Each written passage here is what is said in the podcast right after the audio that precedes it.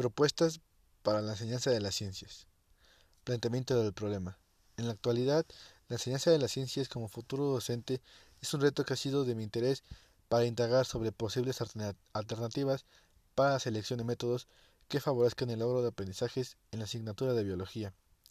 Para que a los alumnos les sea atractivo y motivante las temáticas tanto teóricas como prácticas, así como adquirir estrategias de enseñanza para mi desempeño docente. Ante esta realidad, las estrategias tradicionales de, enseñanza han sido un poco eficaces para promover el aprendizaje significativo. Objetivo general. Analizar y aplicar las metodologías aprendizaje por descubrimiento y aprendizaje cooperativo para generar un espacio de reflexión sobre la innovación y transformación del logro de aprendizajes significativos en los, en los alumnos de primer grado de secundaria.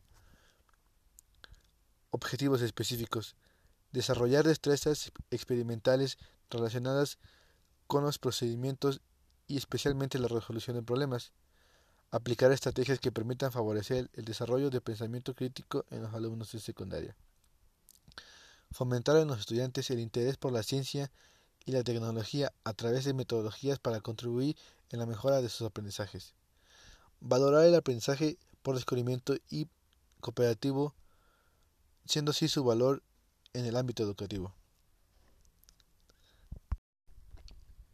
Justificación.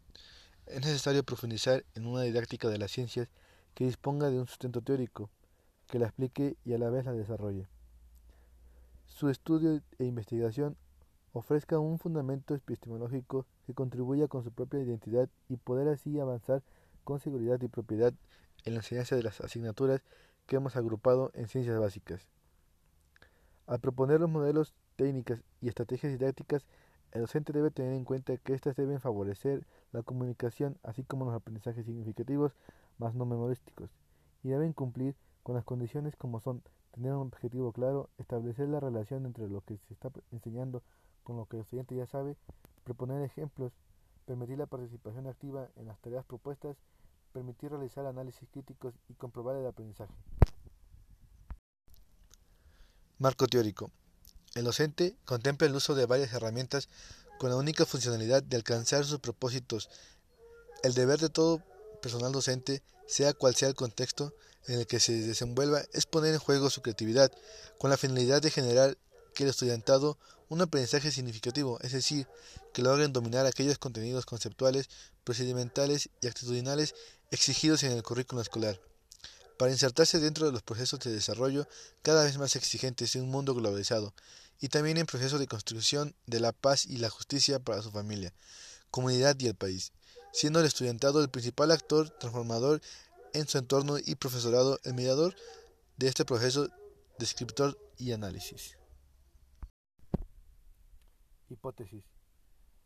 En las posiciones llamadas constructivistas se enfocaron los niños y los jóvenes en sus aprendizajes, es decir, como si estuvieran aislados de las intervenciones docentes, y estos de una posición de acompañamiento débil, como de escolta o como de un coordinador antes que profesor.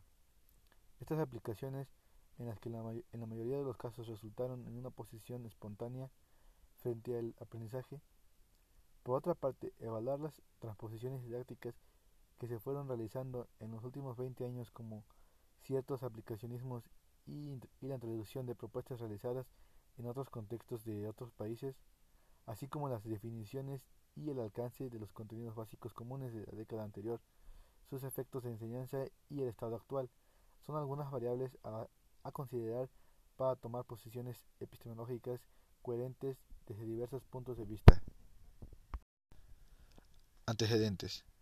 La enseñanza es una actividad que requiere organización y planificación, por parte del docente, quien debe dar forma a las actividades y pensar en las metodologías y recursos más apropiados para que los contenidos se puedan comunicar a los estudiantes de la manera más efectiva posible. Por lo tanto, es importante resaltar que las estrategias están enfocadas a cumplir los objetivos que se planifican en un, en un, determinado contexto de enseñanza y aprendizaje, donde las estrategias de enseñanza y aprendizaje se ponen en práctica. Dichas estrategias están puestas en marcha desde hace ya más de tres décadas. Dentro de los recursos tenemos experimentos, consulta de materiales diversos, mapas conceptuales, diccionario científico, elaboración de maquetas, recorridos y visitas, analogías y diario de profesor. Metodología. Durante esta investigación se llevará a cabo diversas actividades y estrategias de recogida de datos, en las cuales se evaluarán con diferentes recursos.